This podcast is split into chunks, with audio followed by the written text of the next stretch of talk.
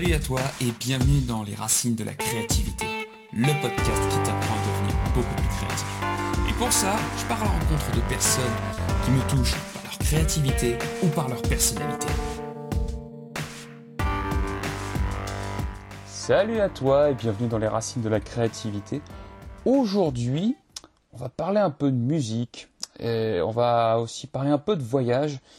Et pour ça, j'ai invité un personnage voilà, que je vais découvrir avec vous et avec toi également, qui s'appelle Monsieur Henri González Lassosé. Bonjour Henri, comment allez-vous? Je vais très bien, merci. Alors Henri, pour les personnes qui ne vous connaissent pas encore, pouvez-vous vous présenter? Voilà, ah ben, je suis euh, donc Henri Lassosé, je suis euh, franco-américain. Euh, j'ai vécu une bonne vingtaine d'années aux États-Unis pendant la période de 1955 à 1976 où l'impact de la musique a beaucoup influencé euh, ma façon d'écrire et, de jouer de la musique. Euh, donc cette vie aux États-Unis a été un beau rêve euh, je suis en France depuis euh, une quarantaine d'années maintenant et hum, où j'ai vécu une vie euh, entre guillemets normale. je me suis marié, j'ai eu des enfants, j'ai des petits-enfants, je me suis remarié. Et puis j'ai continué à, être un musicien, mais que en hobby pas en, métier.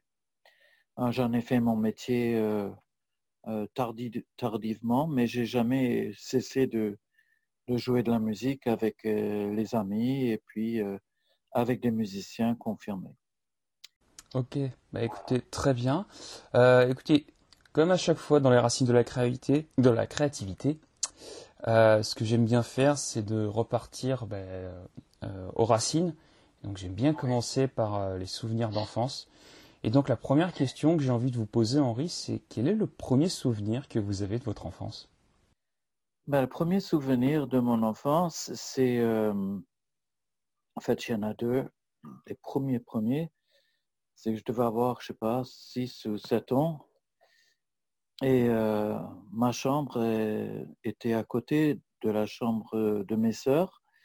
Et euh, des fois, on se levait pour aller parler dans le, la petite trappe d'aération où on se racontait des histoires, euh, des histoires pour euh, se faire peur, ou des, cauchemars, ou des rêves qu'on a fait. Et puis toujours aux aguets de, du pas de, mes parents s'ils venaient pour aller se recoucher rapidement. Euh, le deuxième souvenir, c'est à peu près la même époque. J'avais toujours la même chambre. Euh, ma mère, quand elle venait me dire bonsoir, euh, en partant de la chambre, elle me donnait une grande tape sur les fesses. Et à un moment donné, je lui ai dit que ça ne me plaisait pas qu'elle me tape sur les fesses. Elle m'a dit, OK, donc dans ce cas-là, je ne le ferai plus. Et le lendemain, bien sûr, ce tape sur les fesses m'a manqué. Et je lui ai demandé de le refaire. Elle m'a dit non. Tu m'as demandé de plus le faire, donc ce serait, c'est plus, c'est plus possible. Voilà, je devais avoir 6-7 ans, je pense. Ok. Et comment étiez-vous enfant, justement, à cette époque-là?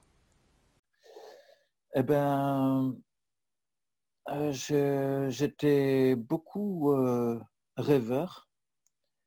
Euh, j'aimais bien mettre en scène mes, mes frères et sœurs sur euh, les histoires d'Ivanoé, de Robin des Bois. Euh, on, habitait sur un, terrain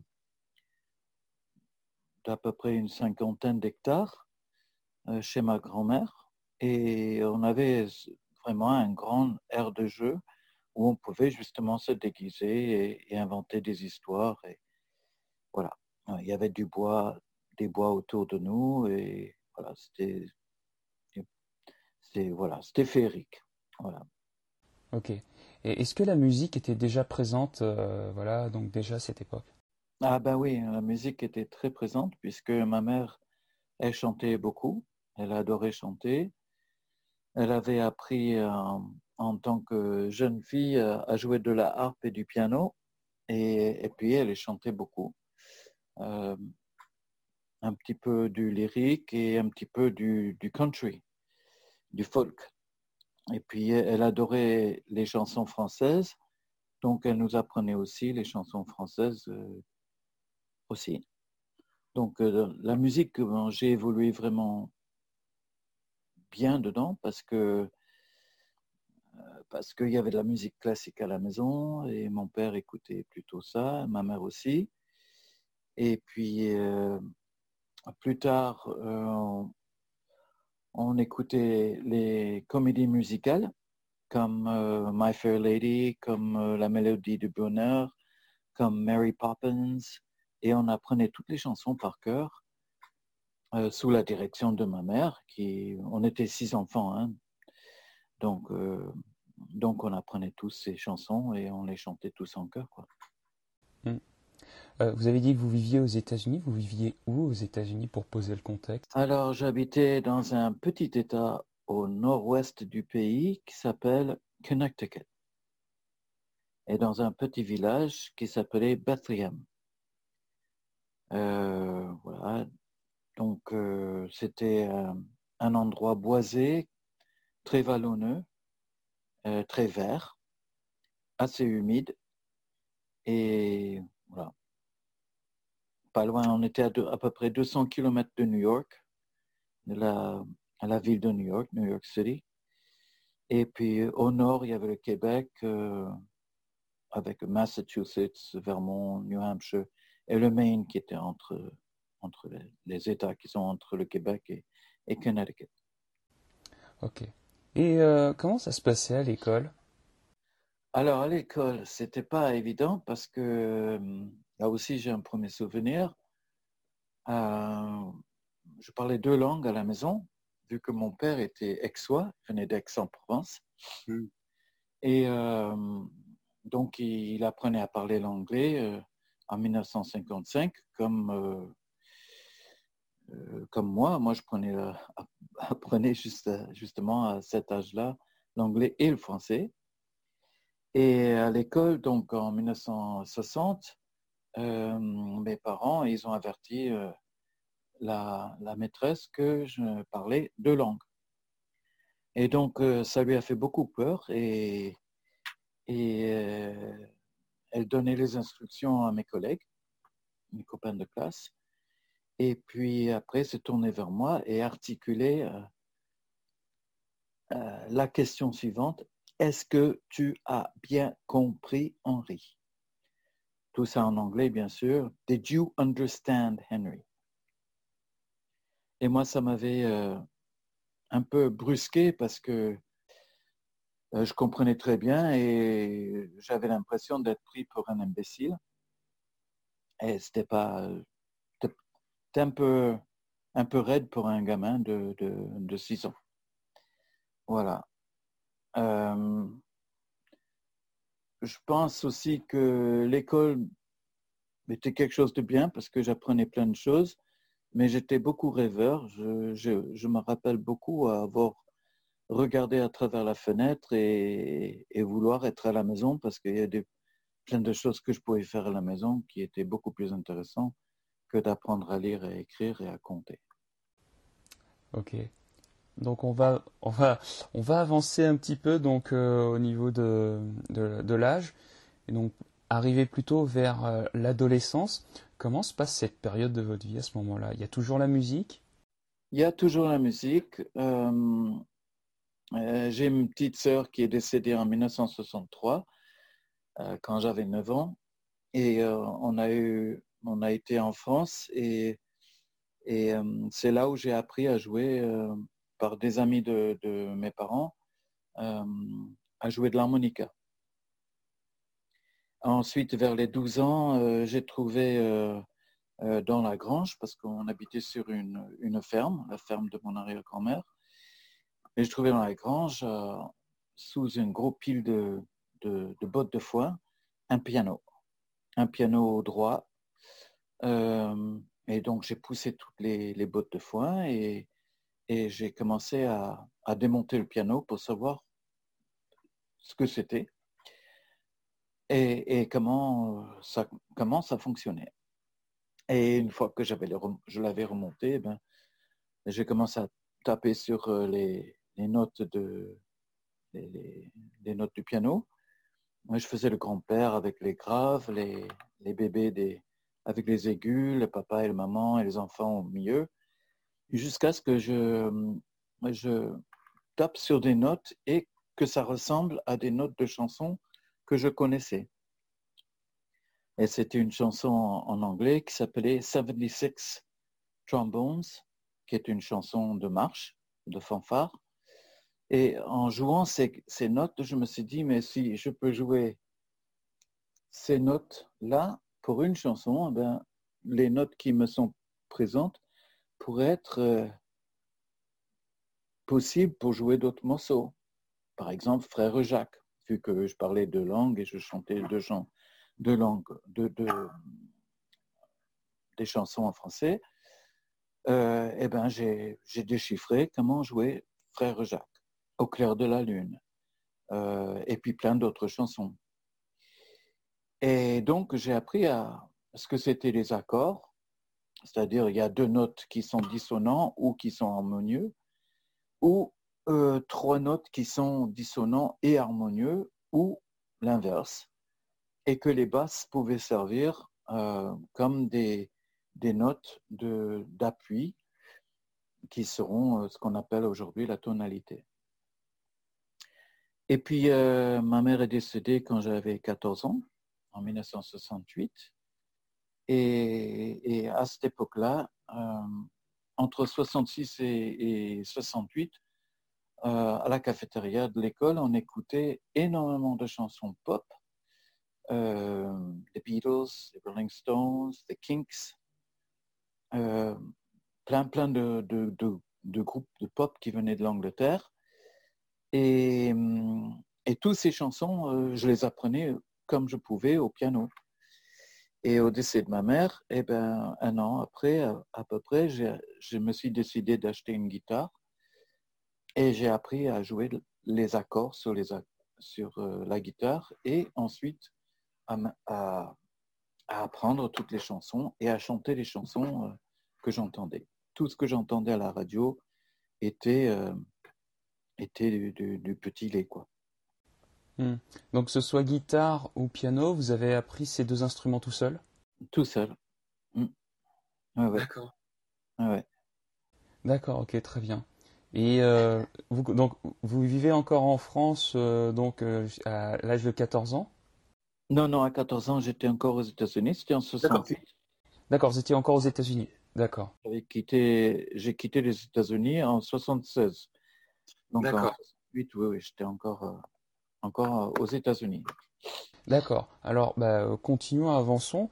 Euh, qu'est-ce que vous faites, voilà, justement, bah, entre le moment donc, où vous êtes encore euh, aux États-Unis et puis bah, le moment où vous allez arriver en France? Qu'est-ce qui que se passe-t-il entre ces deux périodes?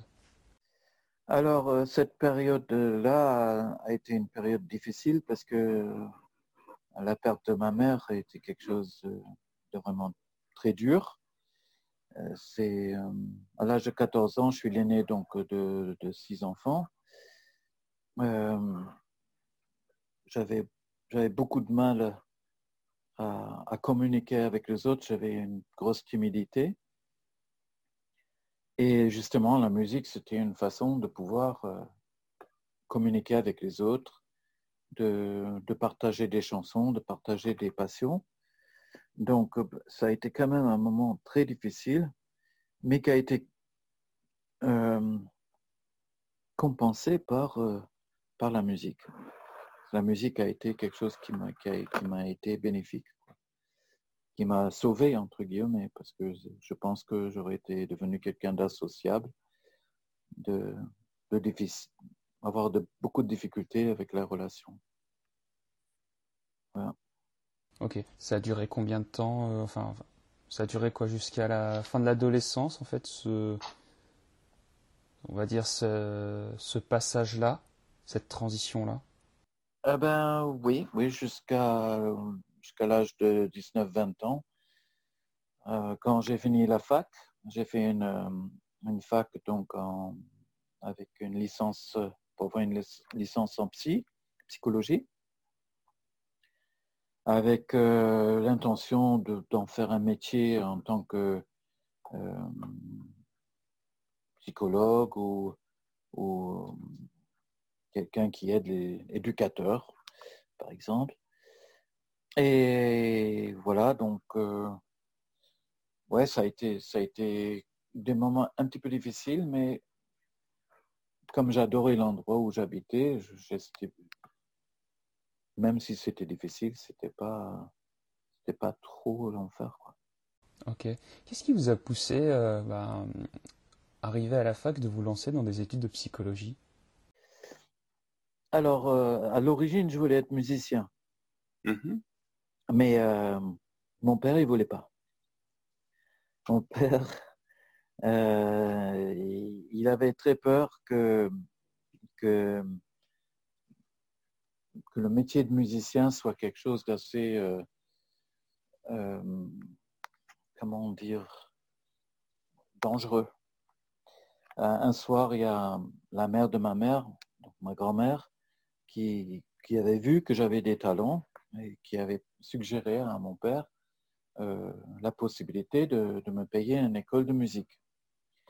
Et mon père, euh, j'ai entendu mon père, j'étais dans la, pièce à côté, donc j'ai entendu mon père qui a dit non, non, euh, Henri, il vaut mieux qu'il fasse psychologue parce qu'il sait s'occuper des autres, il est attentionné le métier de musicien, c'est pas un vrai métier. Euh, il y a de, la drogue, il y a de l'alcool. Euh, on fait un petit peu n'importe quoi. On, trime beaucoup, il y a beaucoup de compétition. Euh, ce qui n'était pas faux. Mais bon, moi, ça m'a déçu parce que je me suis dit, si ma grand-mère était prête à, me payer des études de musique, ça aurait été un grand pas en avant. Et, puis voilà, donc euh, plus tard, euh, mon père m'a dit que au moment où ma mère devait décéder, euh, elle avait dit qu'elle pensait que j'étais doué pour la relation.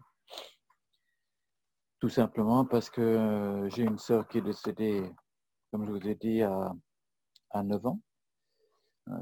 elle, elle avait 3 ans, j'avais 9 ans.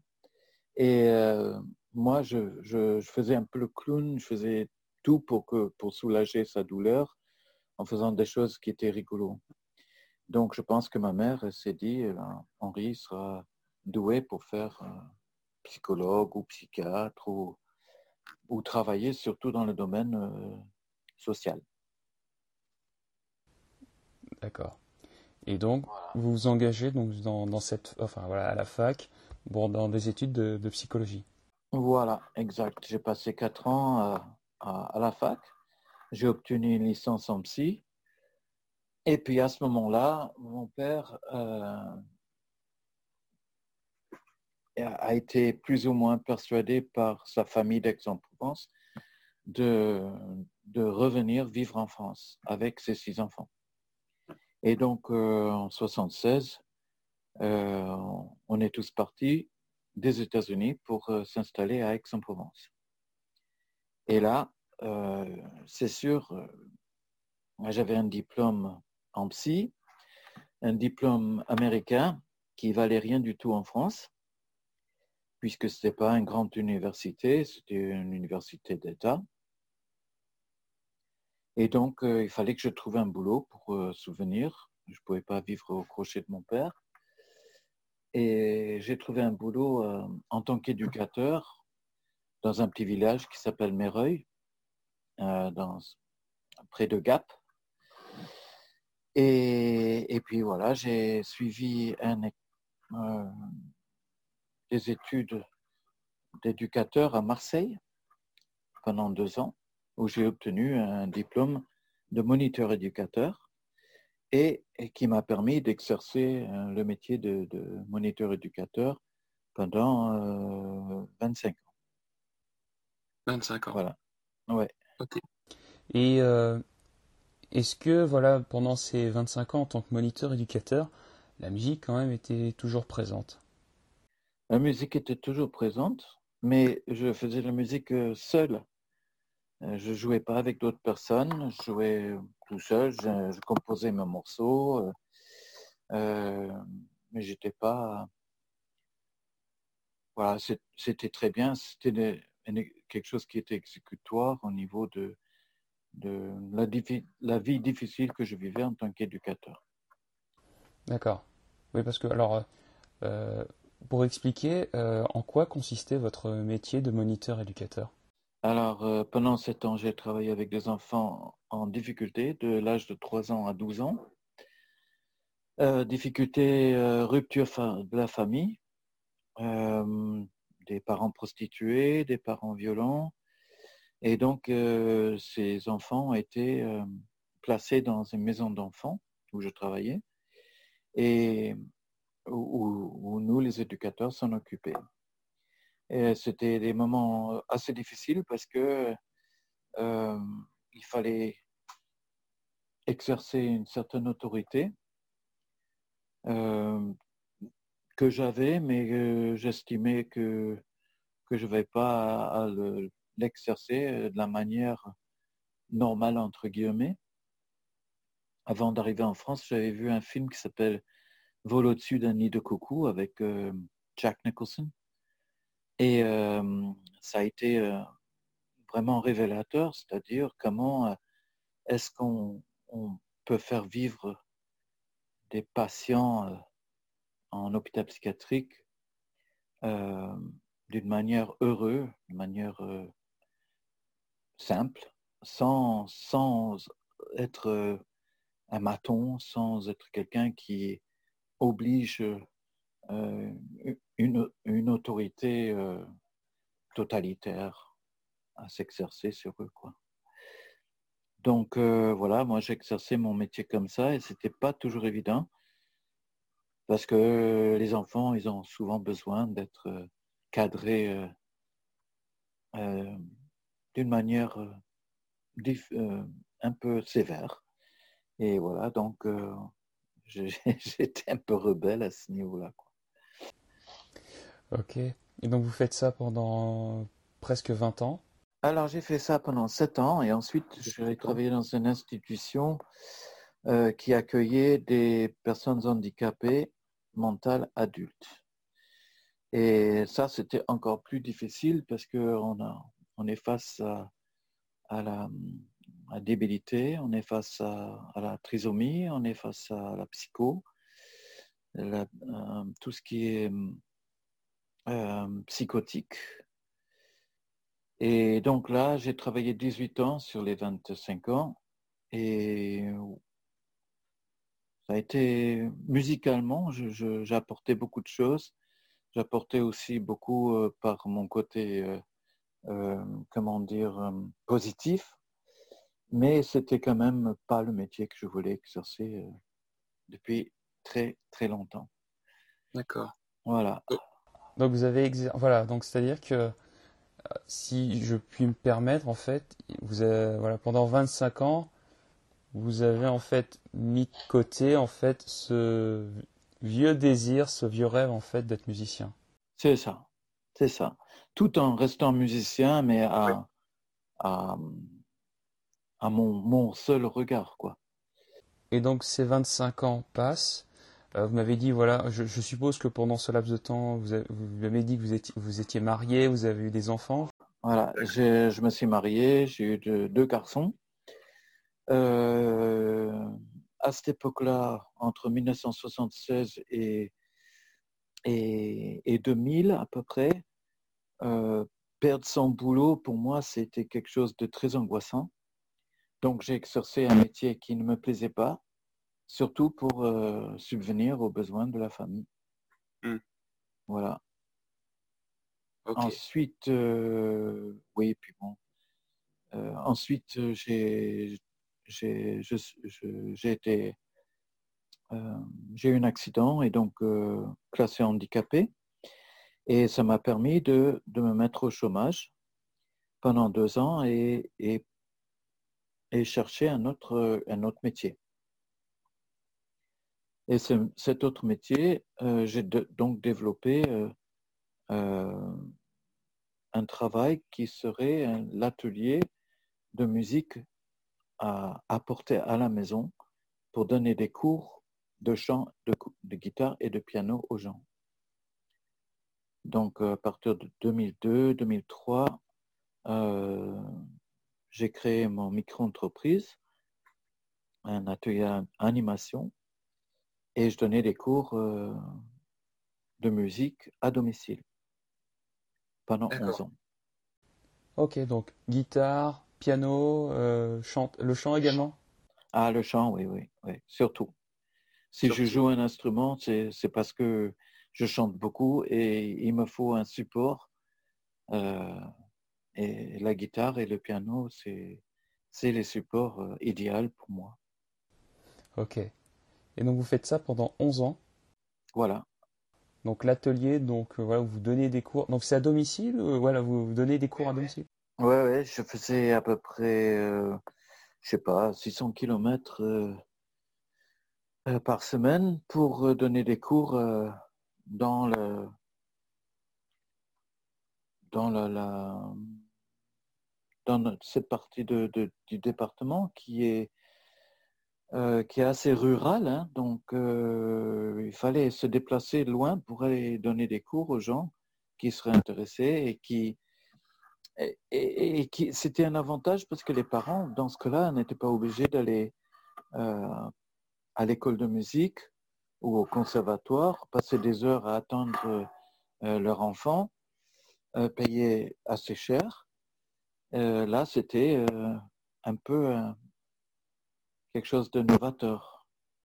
Oui, c'est l'école de musique qui vient à domicile. C'est ça, oui. C'est ça, oui. Mm. Ok, on est.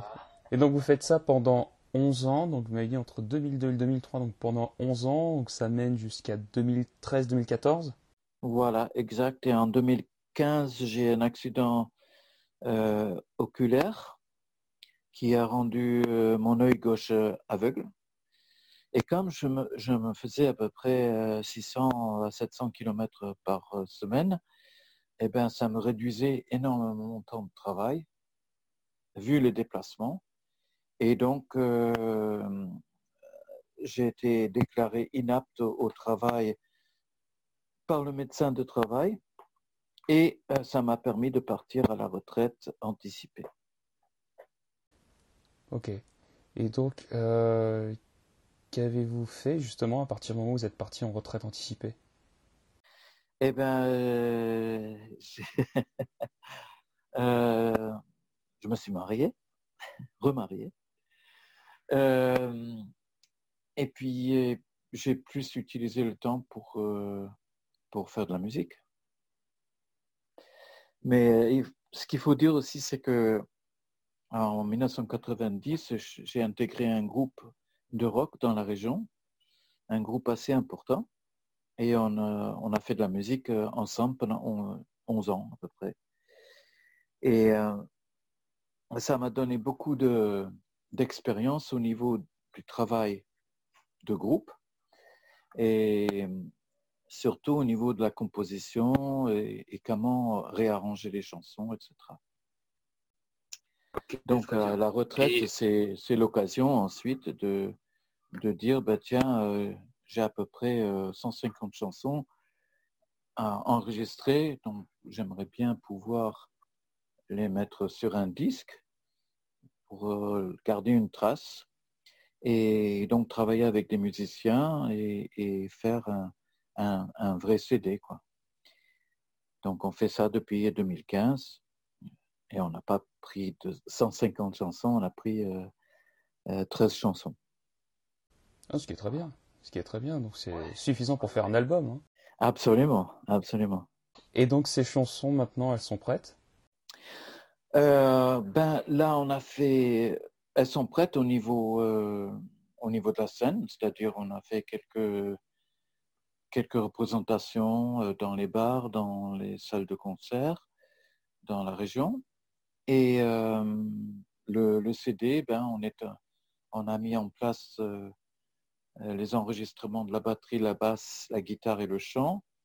Et il reste encore l'harmonica et les, les backing vocals à, à, finaliser, à faire le mixage, à concevoir la pochette du disque et, et puis, puis voilà, en principe, il y a un master qui va se faire sur Paris. Et puis euh, voilà, donc euh, d'ici février, mars, je pense que j'aurai un disque avec, euh, avec 13 chansons que j'ai écrites. Super. Voilà. super, super. bah alors justement, là, on va passer justement à la partie bah, artistique et musicale. Euh, quelles sont vos influences euh, musicales? Donc en début, on a entendu parler voilà de euh, de la country, de la folk, et puis également des chansons françaises. quelles sont voilà vos quelles sont les musiques et du lyrique également avec votre votre papa? Donc quelles sont les voilà les influences musicales qui qui vous ont bercé? Ben, les influences du début, c'est surtout la musique classique. Donc, Beethoven, Vivaldi, euh, Bach, euh, Rachmaninoff, etc., où je trouvais les constructions musicales vraiment très, très intéressantes. Wagner, euh, Chopin, c'est tout des, des, mises en place, des mises en scène qui sont fabuleux, quoi. Quand on écoute un Beethoven, on a l'impression de, de vivre une tempête. Quand on écoute du Vivaldi, on, écoute les quatre saisons comme, comme des saisons vraiment qu'on vit. Et, donc la musique a, donc cette, cette emprise sur euh, l'imagination. Ensuite, euh, je, bien sûr, il y a les comédies musicales qui ont été vraiment hyper importantes parce que justement, c'est l'expression des, sentiments par euh, des, paroles, des constructions euh, un peu plus simples que la, musique classique, euh, mais qui, qui aident à, bien mémoriser les chansons. Et puis le pop, parce que c'est le pop qui m'a influencé le plus, le folk aussi, avec les Beatles et les Rolling Stones, c'était euh, des moments euh, vraiment très forts parce que euh, on, décrit des, sentiments encore plus, plus profonds que juste Mary Poppins, par exemple, le soleil se lève et on est content, il des, il y a un arc-en-ciel et puis, etc. C'est que dans le pop, les Beatles, que Simon et Garfunkel, on va parler de la détresse de l'être humain et, de sa détresse euh, face à, la société, face à sa petite copine, face à, à la mort, face à la colère, face à la joie, bien sûr, parce qu'il y a beaucoup de belles chansons d'amour, mais euh, ce qui m'avait frappé le plus, chez Bob Dylan, par exemple, c'est justement cette euh, Woody Guthrie aussi, c'est euh, ce regard sur euh, la condition humaine dans les, endroits retirés du, pays. Voilà, donc ça, ça a été vraiment les, les moments les plus forts. The Beatles, parce que la musique est très populaire, plus compliqué que ce qu'on pense, et parce que ça a ouvert toute une page euh, musicale euh, remplie de, hippies, de, de, fleurs, de cœur, de, de drogue, de, de planants. De, voilà, ça laisse encore plus l'ouverture sur l'imagination, l'imaginaire, quoi, tout simplement pas juste la condition humaine, mais l'imaginaire.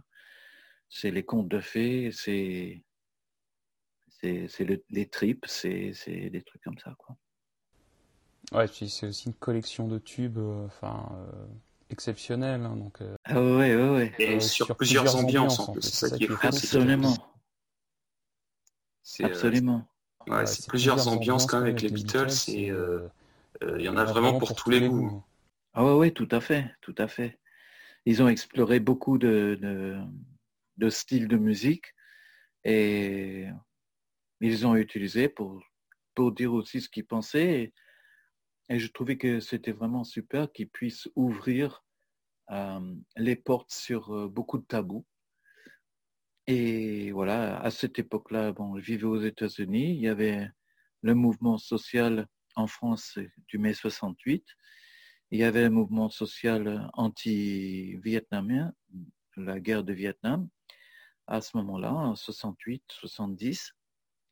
Et donc, moi, j'étais très, très influencé ensuite par euh, des groupes un peu rock comme euh, Steppenwolf, avec la chanson euh, qu'ils ont écrite, Born to be Wild,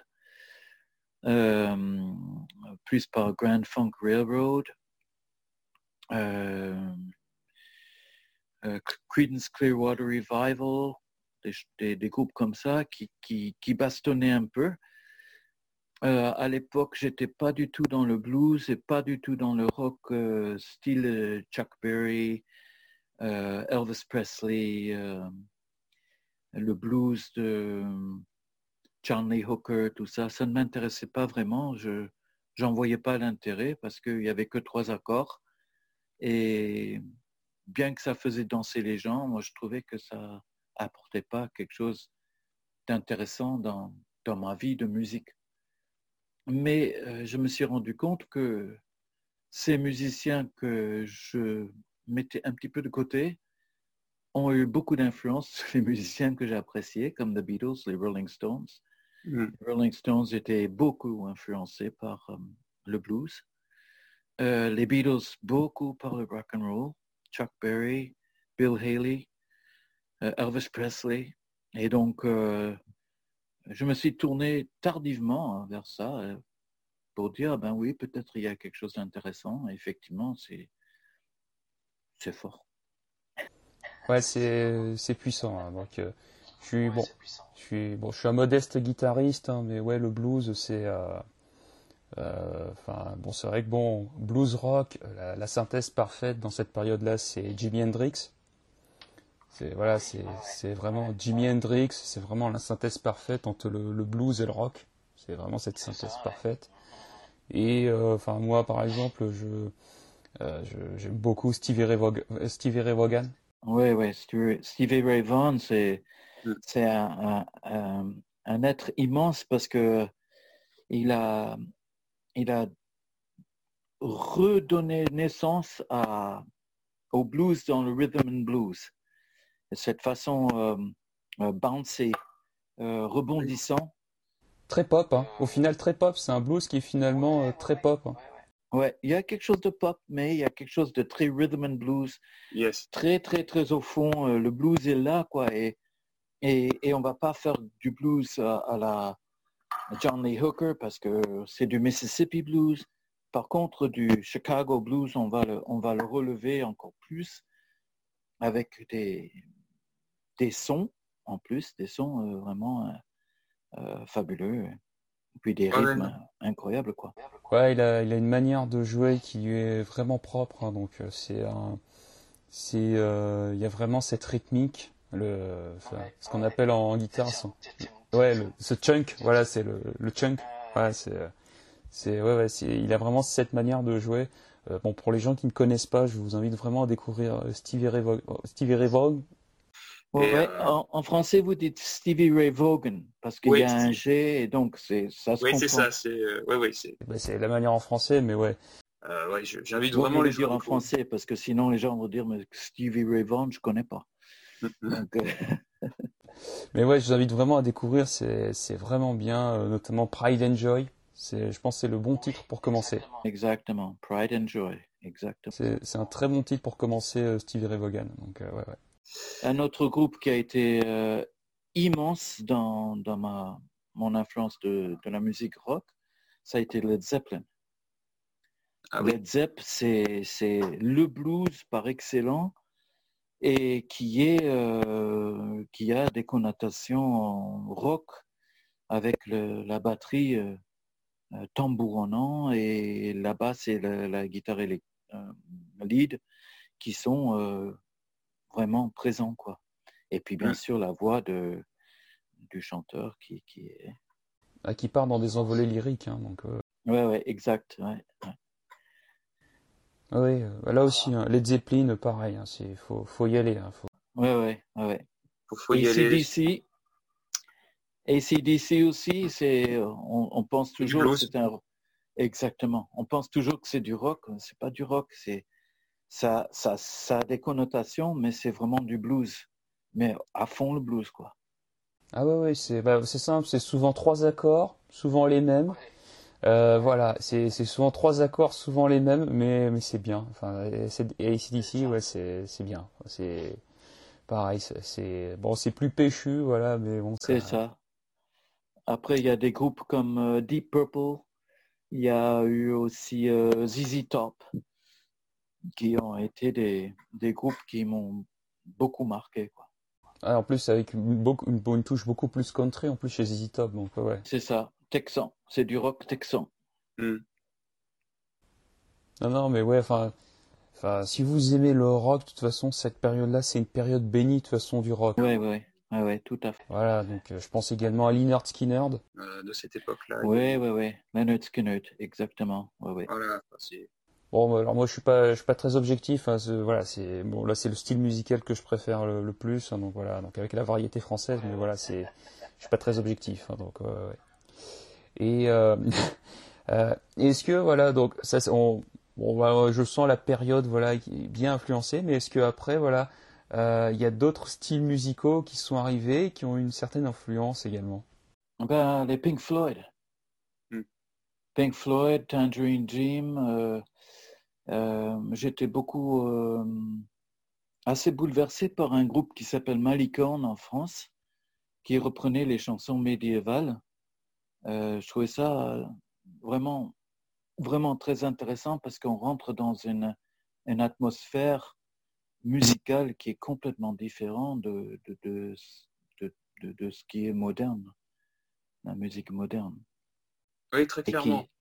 voilà, Malicorne et, puis Tangerine Dream, je crois qu'il y avait, il y avait la chiffonie aussi qui, qui, ont, qui, qui ont utilisé donc les, les chansons médiévales et ça donne vraiment des, belles, intonations, euh, des belles atmosphères.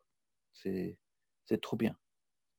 Oui, je, conseille la musique médiévale parce que c'est là aussi on voit que la musique est aussi un marqueur temporel, euh, un marqueur historique. Et euh, y a ouais, on a l'impression d'être dans l'ambiance. Voilà, quand on rentre dans ces musiques-là, on a vraiment l'impression d'être dans l'ambiance. Donc euh, voilà, je, je, pense musique médiévale, je pense à un artiste français qui s'appelle Luc Arbogast, qui, euh, qui est très doué, qui justement euh, utilise sa voix justement dans, dans ses chants médiévaux, mais il, va aussi également dans d'autres univers. Donc voilà, je, ça, me fait penser à lui. D'accord, je connais pas. c'est un chanteur français, voilà, qui qui voilà qui peut aller très bien aussi bien dans les graves que dans les super aigus donc. D'accord. Euh, oh, vous, vous m'enverrez un, lien.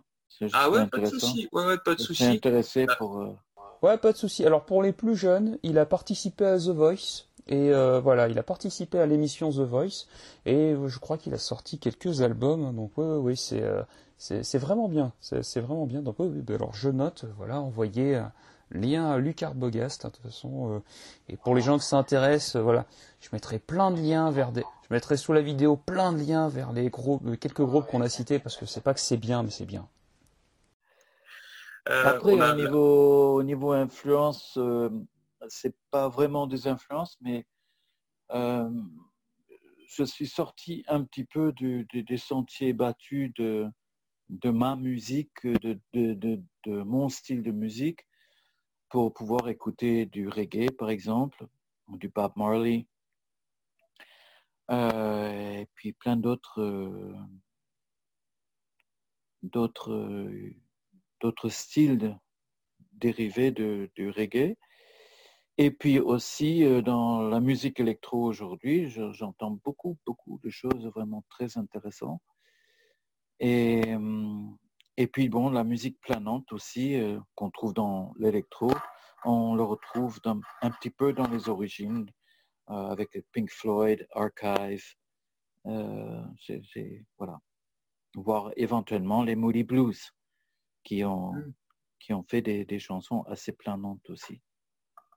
Ah mais oui, euh, très clairement, oui. Enfin, non, faut, enfin voilà. Donc après, moi, bon, c'est vrai que je suis pas très objectif parce que bon, si on commence à parler musique, bon, moi, ça peut encore durer des heures, hein, donc euh, voilà. Mais, euh, mais ouais, ouais. Bon, moi, je peux partir des heures, hein, donc il n'y a pas de problème. J'aimerais bien en fait parler donc de bah, d'écriture de chansons. Je voudrais juste terminer sur une chose. C'est la musique française. En 76, quand je suis arrivé, la musique française, pour moi, était vraiment pas de la musique. Quoi. Euh, écouter Johnny Hallyday, Eddie Mitchell, Dick Rivers, euh, euh, ça, ça me plaisait vraiment pas du tout. Je trouvais pas ça du tout intéressant. Bah, c'est souvent en plus des reprises de chansons américaines en plus à cette période-là. C'est voilà le pénitencier, voilà le pénitencier, voilà c'est House of a Rising Sun des Animals, voilà donc euh, donc ouais, il y a énormément de chansons en plus, voilà, qui sont souvent des reprises de, chansons américaines. Et euh, je suis un peu d'accord en fait, ou alors c'est vraiment certains artistes, voilà, qui sont vraiment dans la chanson française. Eh ben justement, il y a ces certains artistes, euh, je les ai découvertes en, à peu près 77-78. Mais je regardais une émission à la télé qui s'appelait, je me rappelle pas, où il y avait quand même euh, sur Antenne 2 à l'époque euh, euh, le rappel de, du passage de Jacques Brel à l'Olympia. Et quand j'ai vu ce bonhomme avec des grandes dents, transpirant, et qui tenait dans ses mains un paquet de bonbons, parce qu'on le voyait les bonbons quand il disait je vous ai apporté des bonbons. Et pourquoi des bonbons? Parce que les bonbons c'est tellement bon et les fleurs, c'est périssable.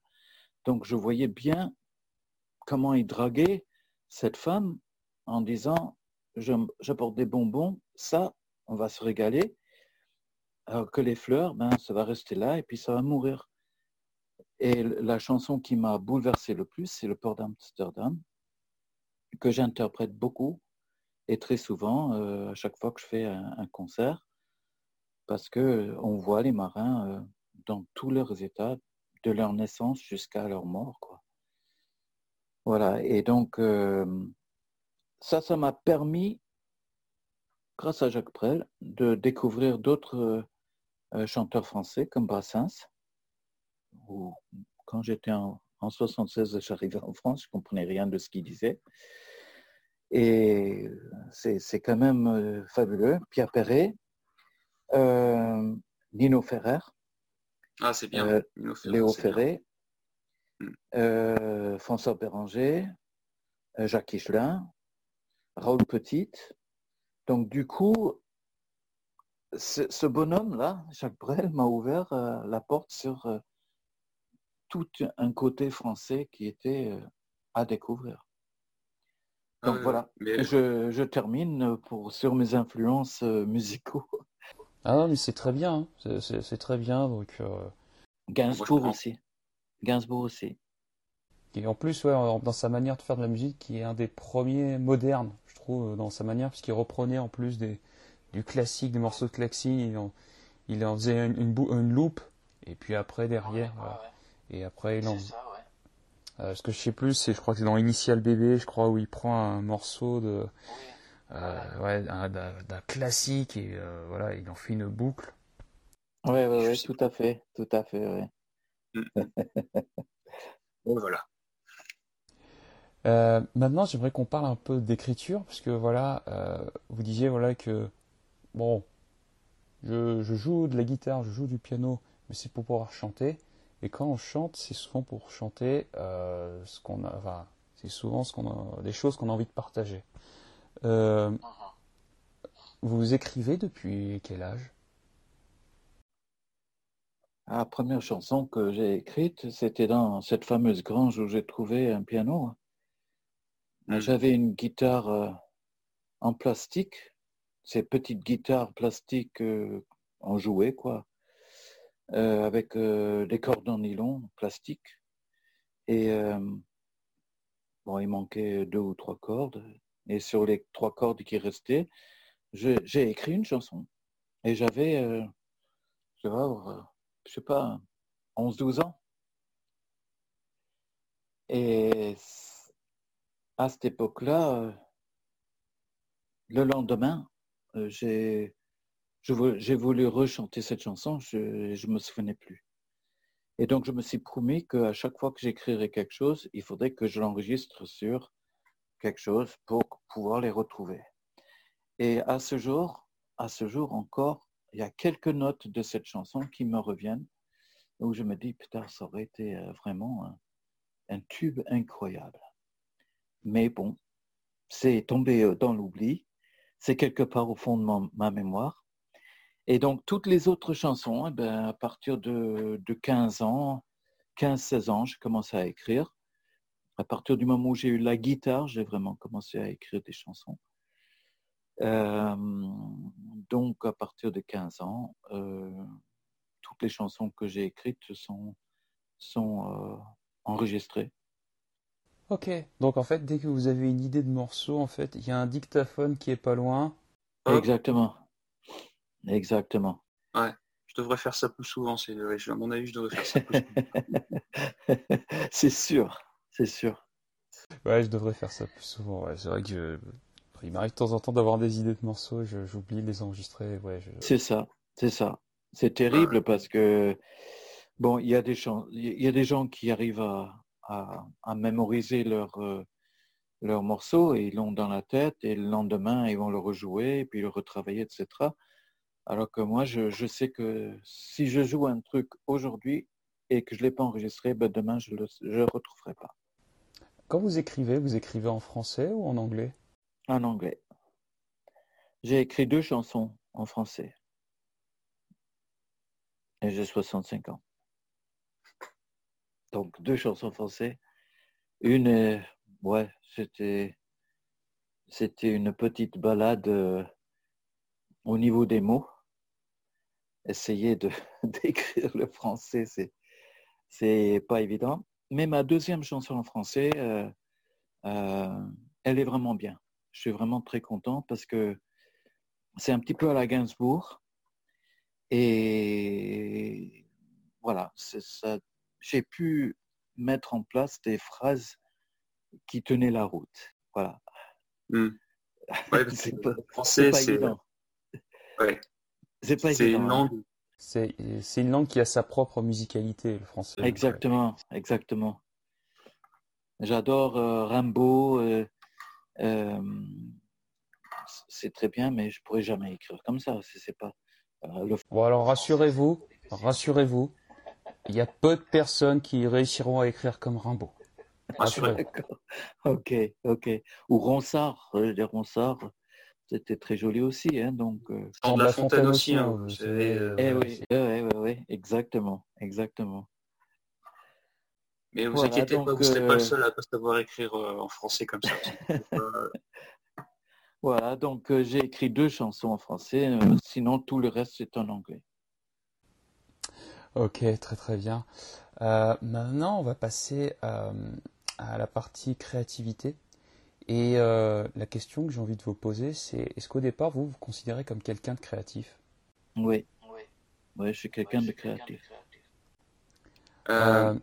Pour vous, c'est quoi, la créativité, Pour moi, la créativité, déjà en tant qu'enfant, c'est de voir un certain nombre de choses qui sont faisables et se dire, euh, je pourrais mieux faire. Je pourrais le faire et je pourrais faire quelque chose de mieux.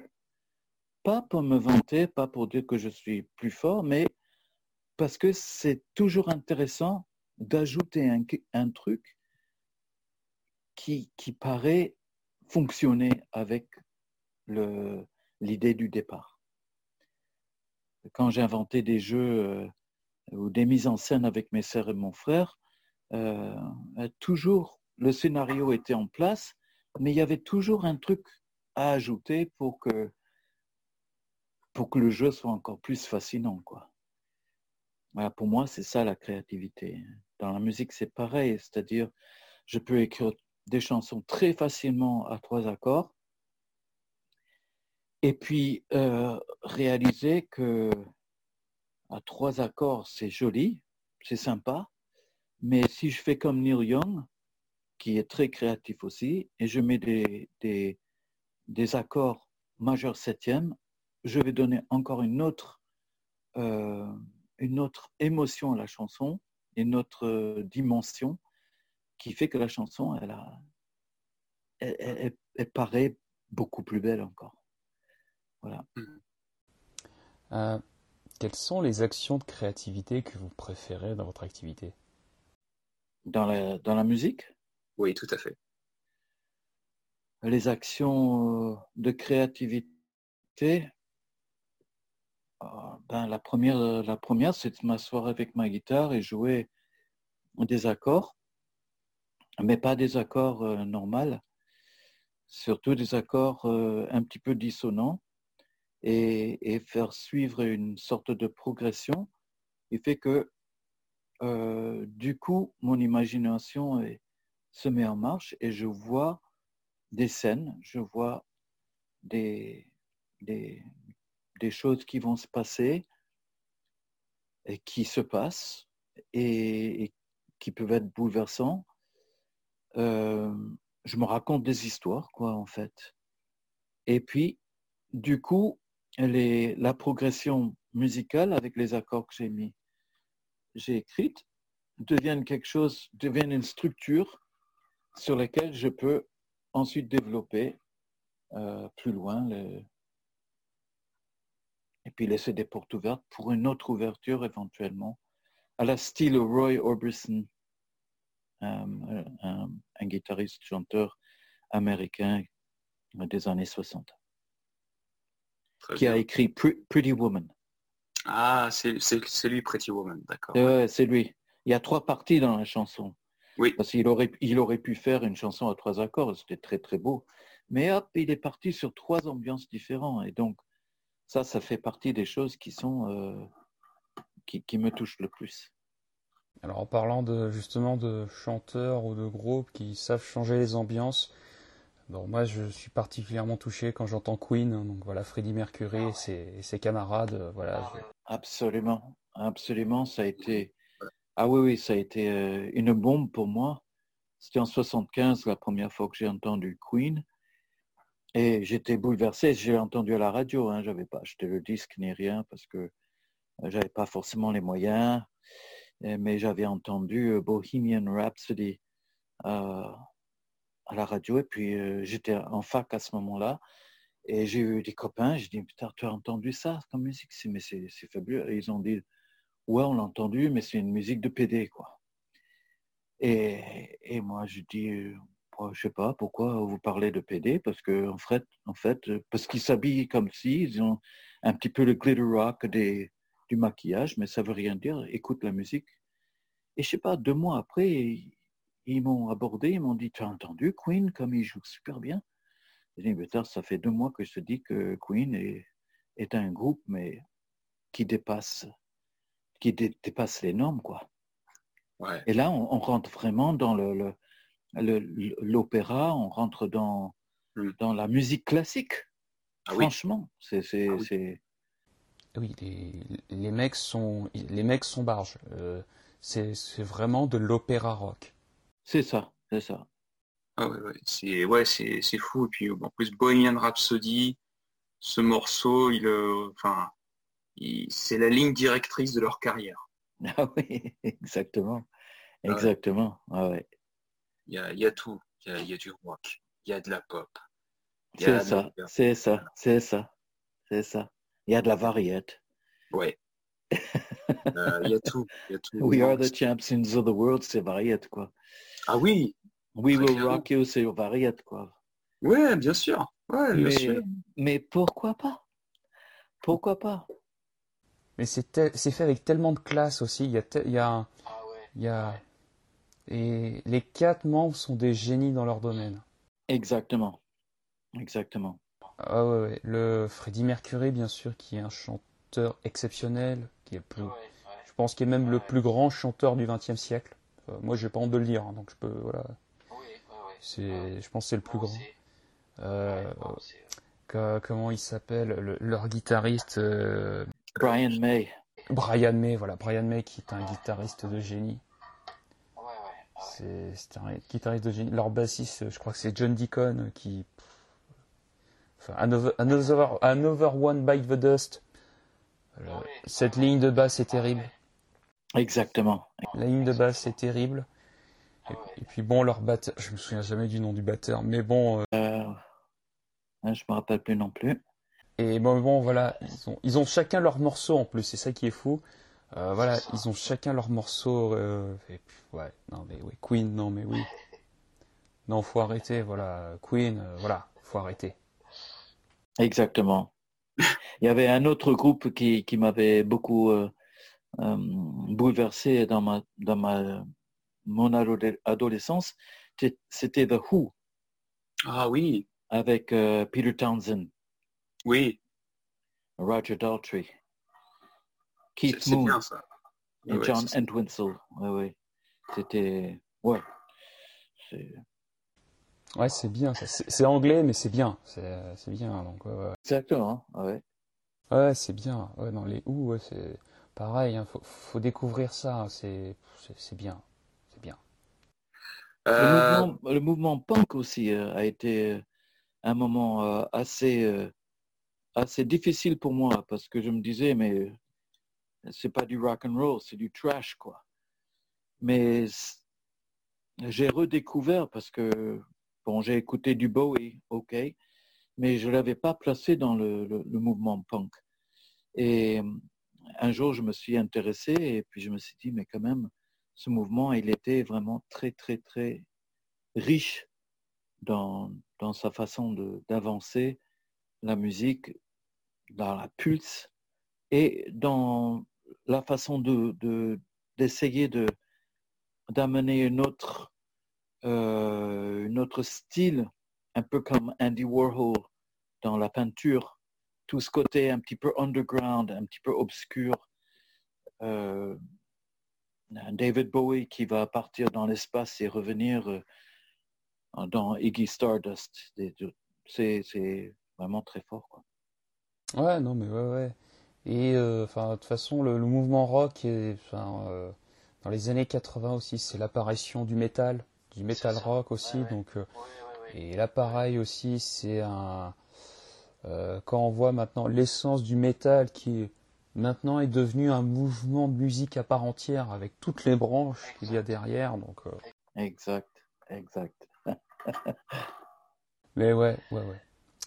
Euh, on va parler, euh, on va partir maintenant sur les inspirations, bien qu'on en ait beaucoup parlé, hein, donc. euh, mais moi j'ai une simple question qui est tout simplement quelles sont les choses qui vous inspirent aujourd'hui? Ben, moi, je suis toujours très influencé par Neil Young. Je trouve, musicalement, il colle au personnage que, qui pourrait être, quoi. C'est-à-dire être proche de la nature, proche des gens, proche de, la musique. Voilà. euh, Jim Morrison aussi a été une influence très forte pour moi. Cette façon un peu lézard à être euh, un peu méprisant, condescendant face à un monde euh, qui veut nous dicter sa façon de faire. Les Beatles, évidemment, pour moi, John Lennon surtout, George Harrison. Euh, ça, c'est le domaine de la musique. Ça, c'est pour moi les, les, les plus forts. Quoi. Il y a Bob Dylan, bien sûr, mais je pourrais nommer plein. Et puis, euh, voilà. Sinon, dans la peinture, euh, j'ai fait de la peinture aussi et du dessin. Et, et ceux qui m'ont marqué le plus, c'est Botticelli, Van Gogh, Dali. Euh, tous ces gens qui ont fait une petite recherche dans ce qui est réel dans le monde, comme Bosch ou Bruegel, euh, mais qui font quand même un gros clin d'œil à, l'imaginaire, à, tout ce côté euh, qui fait peur, l'obscur, comme dans Star Wars par exemple, le côté obscur euh, qu'on ne veut pas rentrer dans notre propre personnalité. Sid Barrett dans, dans, dans Pink Floyd, tout ce côté obscur, euh, c'est des, des, choses qui m'ont toujours touché parce qu'il y a toujours un côté caché de notre personnalité que parfois on a trop peur d'aller chercher. Et, donc, la peinture ou la musique ou toute forme d'art, hein, que ce soit la littérature, où la sculpture nous permet justement de, pouvoir explorer cet endroit-là. C'est un peu comme un passeport pour, euh, pour aller dans le, le côté euh, un petit peu ombrageux de notre personnalité et de notre monde, de notre humanité. Parce que nous sommes 8 milliards sur Terre, 8 milliards euh, de personnes individus, avec chacun son côté obscur, avec chacun son côté, euh, comment dire, obscur qui est commun avec l'autre, mais quand même, c'est tous ces côtés euh, qui ont besoin d'être découvertes et qui forment l'humanité aujourd'hui, avec l'humanité qui a son, son côté obscur aussi. Mm. Voilà.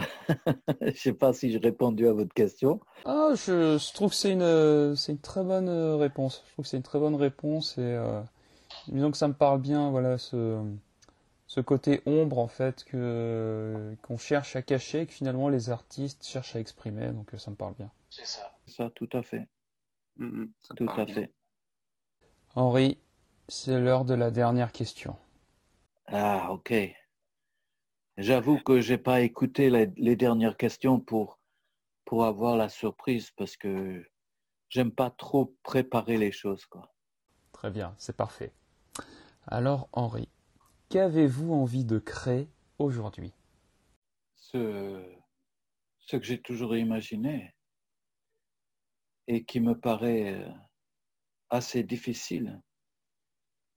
C'est un monde où, où tout le monde arrive à se comprendre, arrive à assumer ses propres responsabilités et un monde euh, où l'amour serait roi, comme disait Jacques Brel, et un monde euh, à la John Lennon où, on imagine que on pourrait vivre en paix. Voilà ce que je voudrais créer mais euh,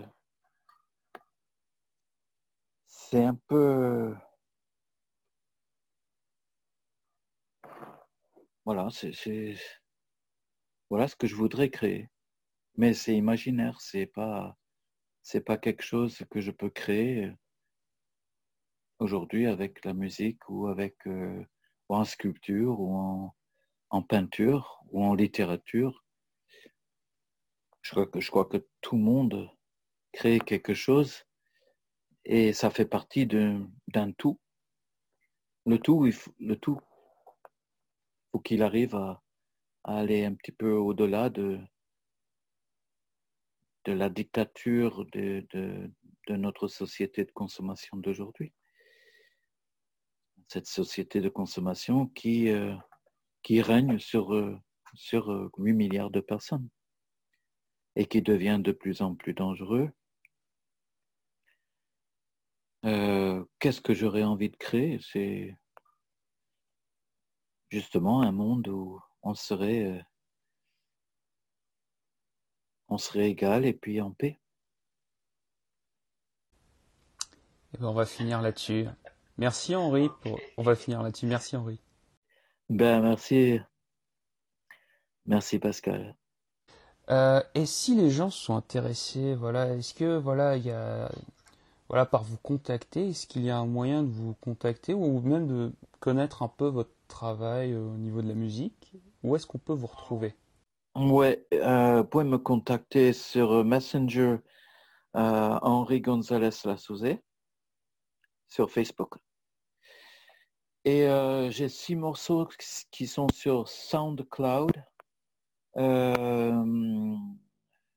sous le nom de Thin Trio. Thin Trio, ça s'écrit T-H-I-N, Trio, T-R-I-O. et puis il y a eu une petite faute d'orthographe après. Il y a marqué Sin Trio, S-I-N-T-R-I-O. Et on doit pouvoir trouver euh, six morceaux qu'on a enregistrés euh, pour qu'on puisse les écouter. Ok, de toute façon, comme d'habitude, je mettrai les liens sous la vidéo bon, pour les gens puissent euh, pouvoir écouter.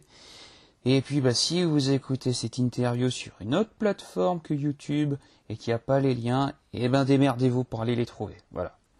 Ou alors contactez-moi par Facebook. Tout simplement, tout simplement. Je vous remercie beaucoup, Henri. Merci beaucoup. Et quant à nous, on se retrouve la semaine prochaine pour un prochain podcast. Je te dis à plus tard. Salut.